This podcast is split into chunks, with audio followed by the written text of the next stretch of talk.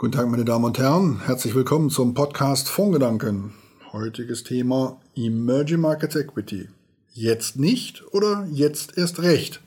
Mein Gesprächspartner ist Carlos von Hardenberg. Er ist Manager und Mitbegründer bei Mobius Capital Partner und dem einen oder anderen noch äh, bekannt aus seinen Tagen bei Franklin Templeton, wo er ja den Herrn Mobius kennengelernt hat. Schön, dass er zugeschaltet ist in so schwierigen Zeiten. Carlos, schön, dass du am Apparat bist. Ja, wenn wir mal auf äh, die Aktienmärkte schauen und die jüngsten Entwicklungen, ähm, muss man sagen, so eine Corona-Krise und das, was an den Börsen daraus resultiert, hast du sowas schon mal erlebt in deinem langen Börsenleben vorher?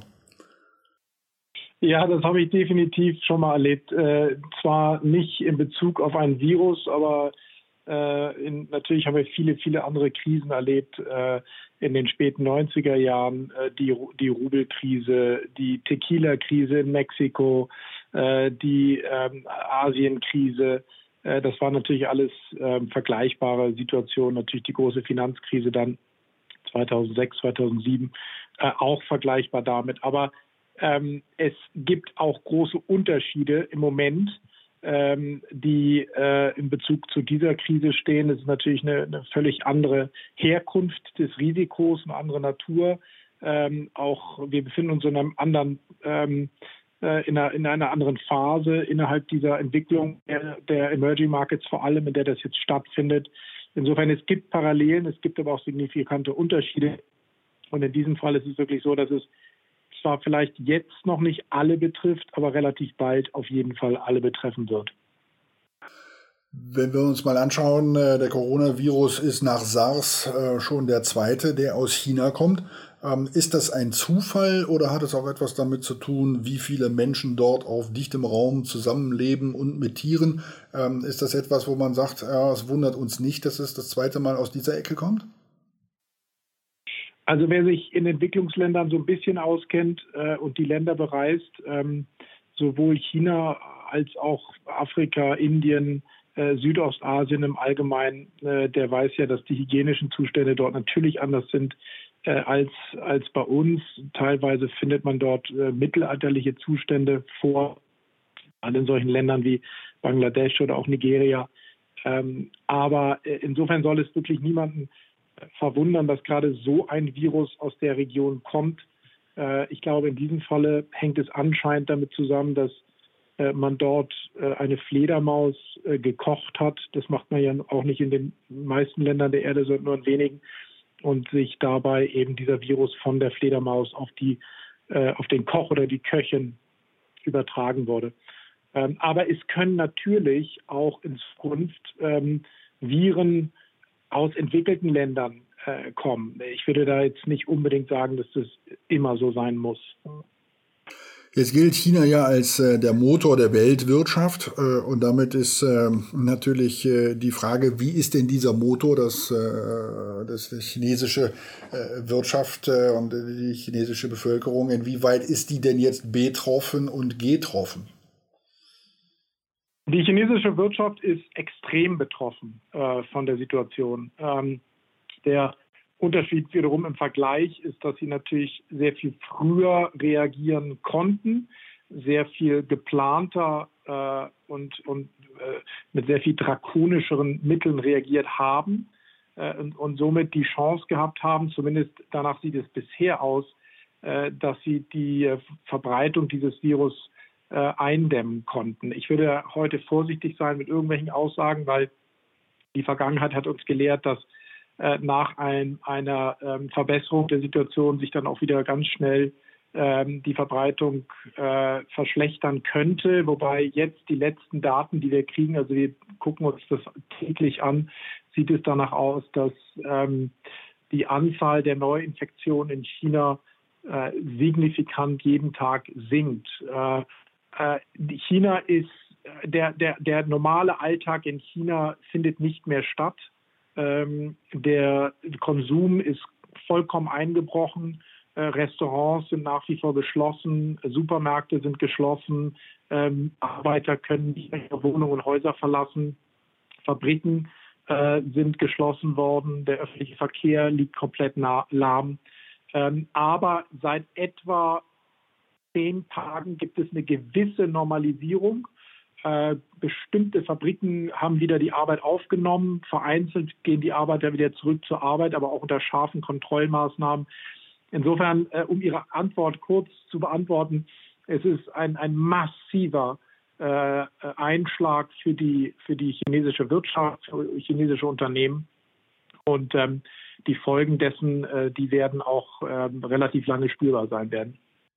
Jetzt ist es ja so, dass diese, dieser Wirtschaftsmotor China, der hat ja zwei Dimensionen für die Weltwirtschaft. Auf der einen Seite die des Produzenten und auf der anderen Seite die des Konsumenten. Was ist denn jetzt äh, für die, ich sag mal, Globalisierung an dieser Stelle schlimmer? Äh, dass äh, Ausgangsmaterialien der Lieferkette fehlen und Produkte nicht hergestellt werden können oder dass in China weniger konsumiert wird? Also ich glaube, dass das Thema Lieferketten im Moment eine größere Rolle spielt. China ist natürlich mehr und mehr in den letzten Dekaden äh, zum großen Spieler geworden äh, in den Lieferketten, zum äh, maßgeblichen Herste Herstellungsort für sehr wichtige äh, Teile und Endprodukte, gerade in der Elektronikindustrie natürlich, aber das geht äh, bis hin zur Pharmaindustrie in alle möglichen Bereiche. Und da sind gerade diese Themen natürlich von größerer äh, Wichtigkeit als die Endabnehmer. Der, Endabnehmer, der Hauptendabnehmer sitzt immer noch in der Europäischen Union und in Amerika.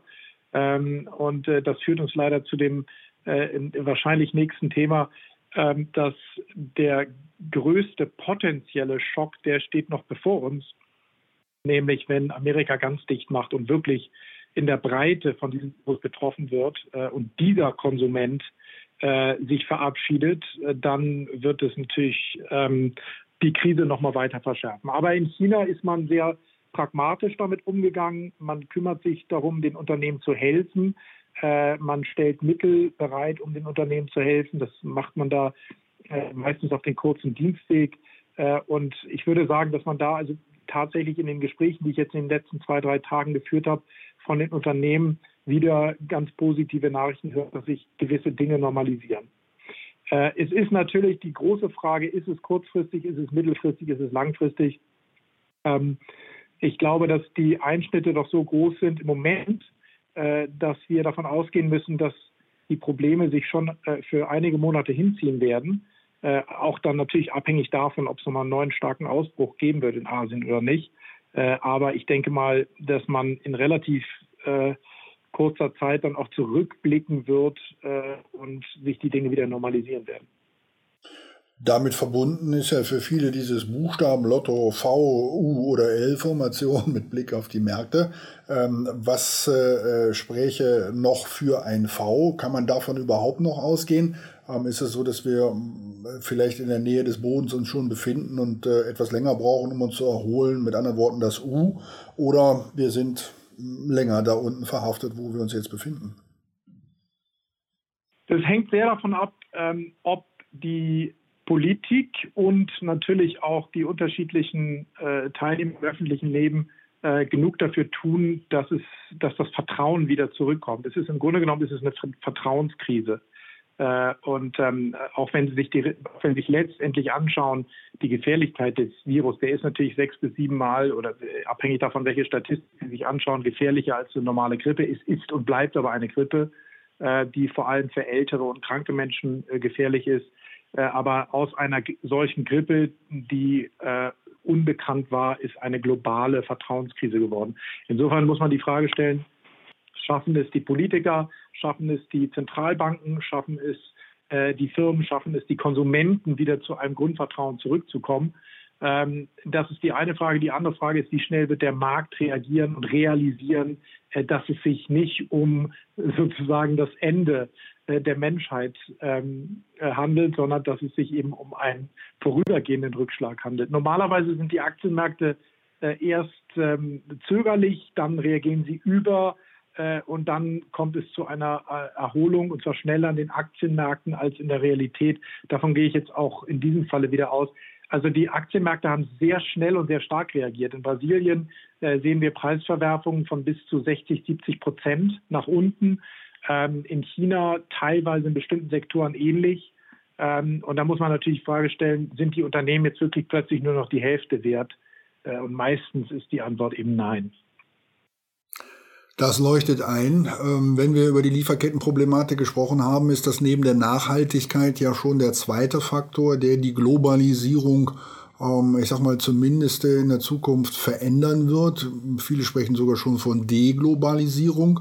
Wenn wir mal zumindest sagen würden, dass es Deglobalisierungstendenzen geben könnte, wer sind dann äh, die größeren, ich sag mal, Leidtragenden? Sind das dann eher die entwickelnden Märkte oder sind es dann eher die Schwellenländermärkte?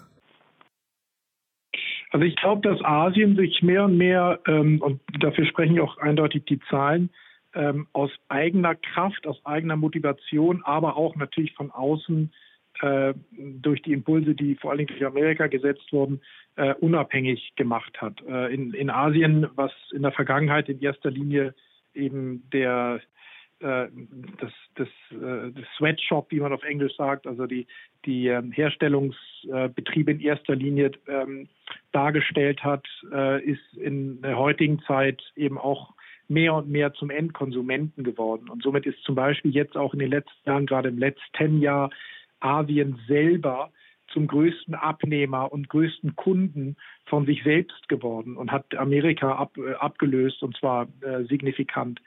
Ähm, das Ganze hängt damit zusammen, dass natürlich die ähm, Kaufkraft gestiegen ist, dass durch politische Stabilität und wirtschaftliche gute Rahmenbedingungen dort die Haushalte ähm, sich nach oben bewegt haben, sehr viel mehr auch konsum selber konsumieren können.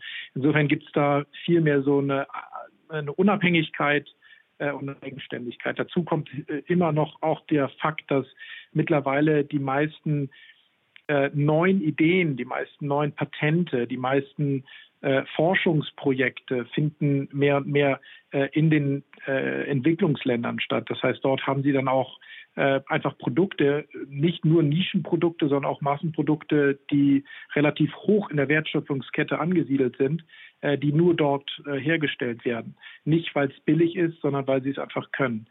Ähm, insofern hat es da also auf vielen verschiedenen Ebenen eine Verschiebung gegeben. Und ich glaube, dass, dass sich das eigentlich positiv auf die ähm, Stabilität und auf die zukünftige Entwicklung in den äh, Entwicklungsländern letztendlich äh, abbilden wird. Die großen wichtigen Notenbanken der Welt haben ja schon mit massiven Zinssenkungen reagiert oder zusätzlichen äh, Ankaufprogrammen reagiert auf die Krise. Ähm, diese ich sag mal, Verfestigung, Verstetigung des Niedrig- oder Nullzinsumfelds ähm, müsste ja eigentlich für die Schwellenländer gut sein. Ähm, ist das äh, aus Sicht der Schwellenländer die Chance? Prinzipiell ähm, ist, sagen wir mal, der Grundzusammenhang eines äh, schwächeren Dollars äh, und einer lockeren Geldpolitik aus Amerika ähm, immer noch sehr gut für Entwicklungsländer. Diese Zusammenhänge sind, so wie sie früher waren, heute immer noch genauso fest äh, äh, gültig.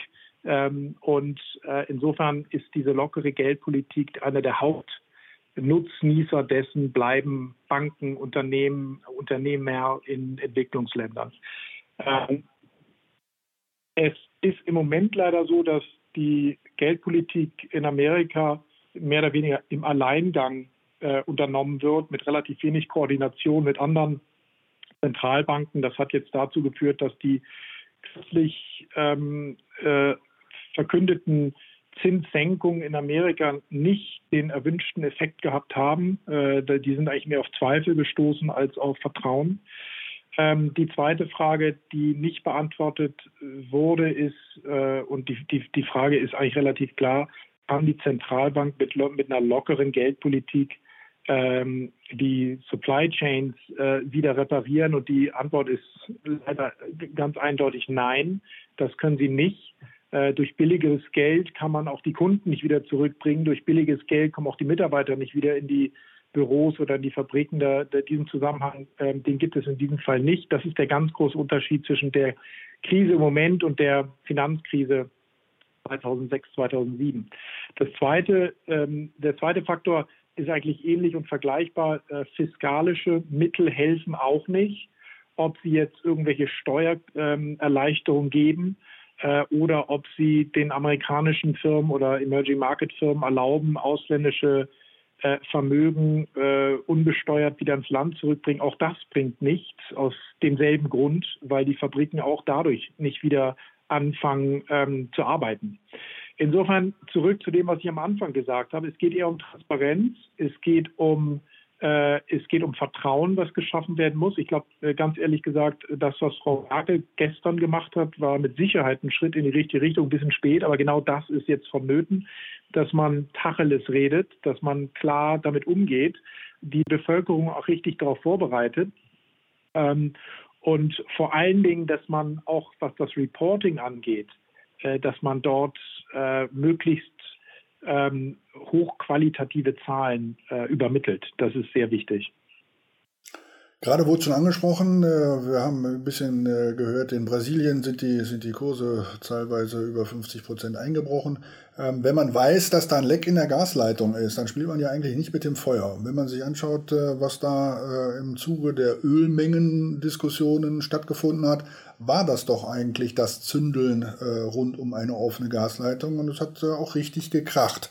Ähm, in dessen Zuge dann natürlich äh, der russische Rubel, brasilianischer Real, andere Währungen in den Schwellenländern massiv unter Druck gekommen sind. War das dann jetzt ähm, ja, die, die, die Explosion und äh, jetzt hat sich das stabilisiert oder müssen wir da mit weiteren Turbulenzen rechnen in diesen Local Currencies?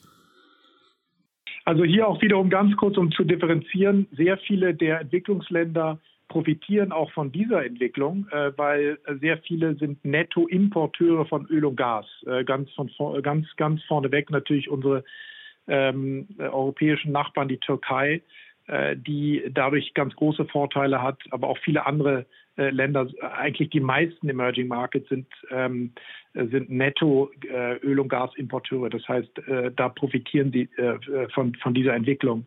Äh, das macht die Entwicklung in sich immer noch nicht besonders gut, weil das, was die Märkte nicht vertragen können, ist Unsicherheit ähm, äh, und hohe Volatilität. Und das ist genau das, was stattfindet. Man erwartet jetzt wieder höhere Volatilitäten auch in den Rohstoffmärkten.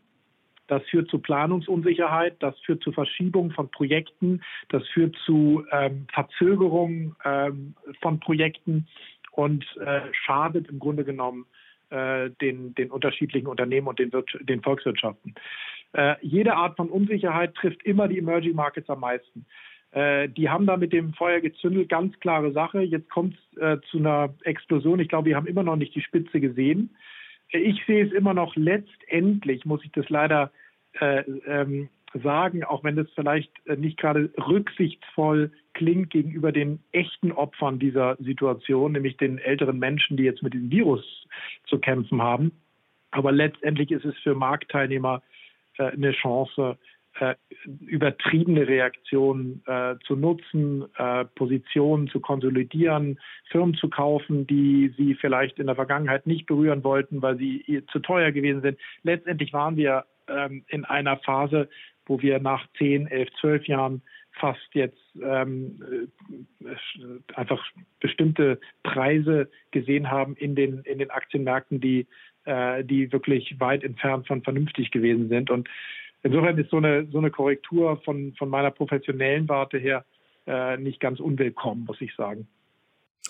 Wenn wir jetzt die zusammengetragenen Fakten mal nehmen, machen einen Strich drunter, ähm, was folgt daraus für Investments in den Schwellenländern? Wie positioniert sich euer Haus und vor allen Dingen, wie reagieren denn eure Kunden drauf? Sind da welche, die wirklich schon sagen, komm, ist jetzt schon Zeit nachzukaufen oder soll ich noch besser warten? Äh, oder ist es so, dass äh, viele jetzt Kasse machen müssen, rausgehen äh, und wie positioniert ihr euch vor dem Hintergrund des eben Gesagten? Ja, da gibt es eben solche und solche. Also gestern habe ich unseren größten Kunden getroffen, äh, äh, institutioneller Kunde, die äh, sehen das, äh, die, die kommen selber, haben ihr Geld selber verdient in den Entwicklungsländern, die sehen das relativ cool und kaufen eher nach äh, und wollen eher, dass wir diszipliniert sind und uns natürlich an unseren Investmentprozess halten äh, und, und Chancen jetzt ähm, noch umsetzen. Äh, andere, denke ich mal, die einen kürzeren Horizont haben, äh, für die ist es mit Sicherheit besser, jetzt in Cash zu gehen und einfach das mitzunehmen, was sie auch verdient haben in den letzten, äh, in den letzten Jahren und Monaten. Also äh, da hängt es so ein bisschen davon ab, wo man steht und äh, wie geduldig man ist. Äh, wir hatten ähm, von Anfang des Jahres an eine relativ hohe Cashquote Ähm, natürlich äh, sage ich gerne, dass wir das alles vorausgesehen haben, aber das stimmt natürlich nicht, sondern wir haben uns von zwei Unternehmen getrennt, die waren äh, relativ gut gelaufen, hatten insofern ähm, da Liquidity Event dadurch. Und das hilft uns jetzt natürlich, um nachzukaufen, gerade die kurz auch schon erwähnten Unternehmen in bestimmten Ländern, die einfach übertrieben gefallen sind. Ich wäre aber immer noch im Moment eher auf der vorsichtigen Seite. Also aggressiv kaufen, davon würde ich im Moment erstmal Abstand halten. Ich glaube, der, äh, wie gesagt, für mich ist das größte Risiko immer noch ähm, die amerikanische Wirtschaft, wenn die getroffen wird und auch, auch natürlich Europa. In Europa sind wir noch lange nicht da ähm, äh, sozusagen an der Spitze angekommen. Äh, und äh, insofern erwarte ich da immer noch größere, auch negative äh, Einflüsse auf die Aktienmärkte. Also Geduld ist jetzt wahrscheinlich eher angebracht. Aggressiv kaufen würde ich nicht tun. Ich wäre jetzt erstmal ein bisschen vorsichtig. Ja, als wir dieses äh, Interview vereinbart haben, das war ja Ende Januar, ähm, da haben wir natürlich noch nicht gewusst, dass wir uns äh, vor so äh, ja, heißem Hintergrund unterhalten würden. Deshalb äh, dann trotzdem nochmal unsere Ausgangsfrage. Emerging Market Equity jetzt nicht oder jetzt erst recht. Ähm, gerade mit dem Blick darauf, wie es immer so schön heißt, dass die Schwellenländer ein Optionsschein auf die entwickelten Märkte sind. Ähm, das heißt, wenn man dann jetzt anfängt zu kaufen, ähm, soll man dann sowohl entwickelte als auch Schwellenländer kaufen oder eher die Schwellenländer, weil es einen positiven Hebel verspricht? Was kann man da den Anlegern zum Schluss mit auf den Weg geben? Wenngleich man sagen muss, es ist vielleicht auch äh, ein bisschen subjektiv, äh, einen Fondsmanager zu fragen, der für Schwellenländer äh, tätig ist. Aber ich weiß, dass du objektiv antworten wirst und deshalb nochmal die Frage danach.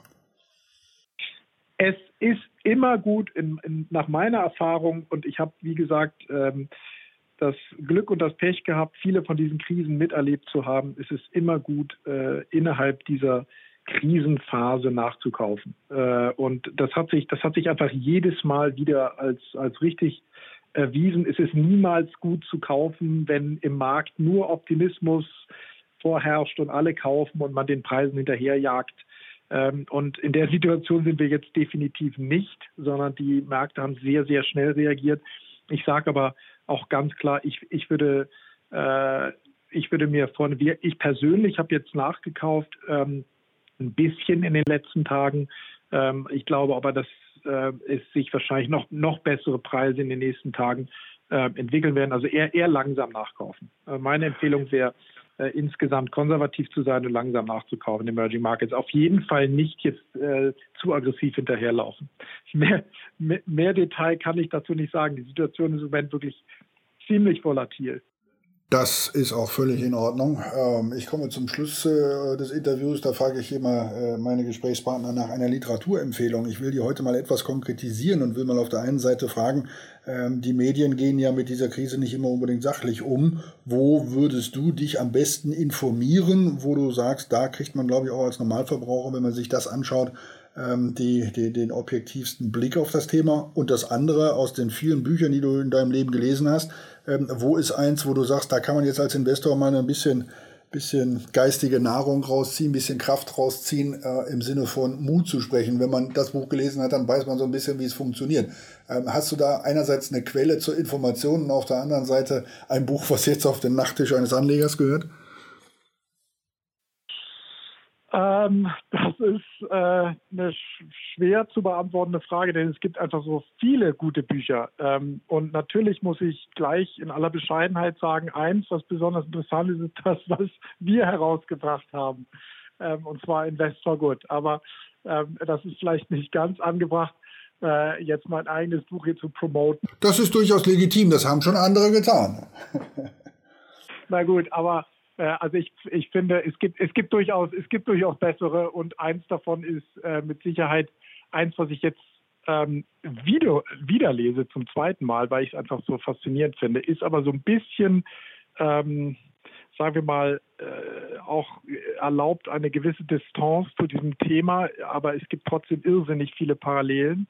Äh, und das ist von dem Yuval Noah Harari, Homo Deus, ähm, was äh, ich insofern interessant finde, weil es, äh, weil es die Gesamtentwicklung der Menschheit, der Zivilisation, des Homo sapiens ähm, in einer sehr lebendigen und interessanten und auch wissenschaftlichen Form beschreibt äh, und erklärt äh, und ähm, man dadurch diese langfristige Perspektive, diese langen Entwicklung, äh, auch in der, in der Entwicklung der Menschheit, äh, wieder begreift. Das meiste von dem hat man mit Sicherheit irgendwann mal in der Schule gemacht oder woanders gelesen, aber ich finde, dass er das eben besonders gut beschreibt, mit besonders ähm, guten Anekdoten und Vergleichen und Details, auch viele Details, die zumindest ich nicht kannte.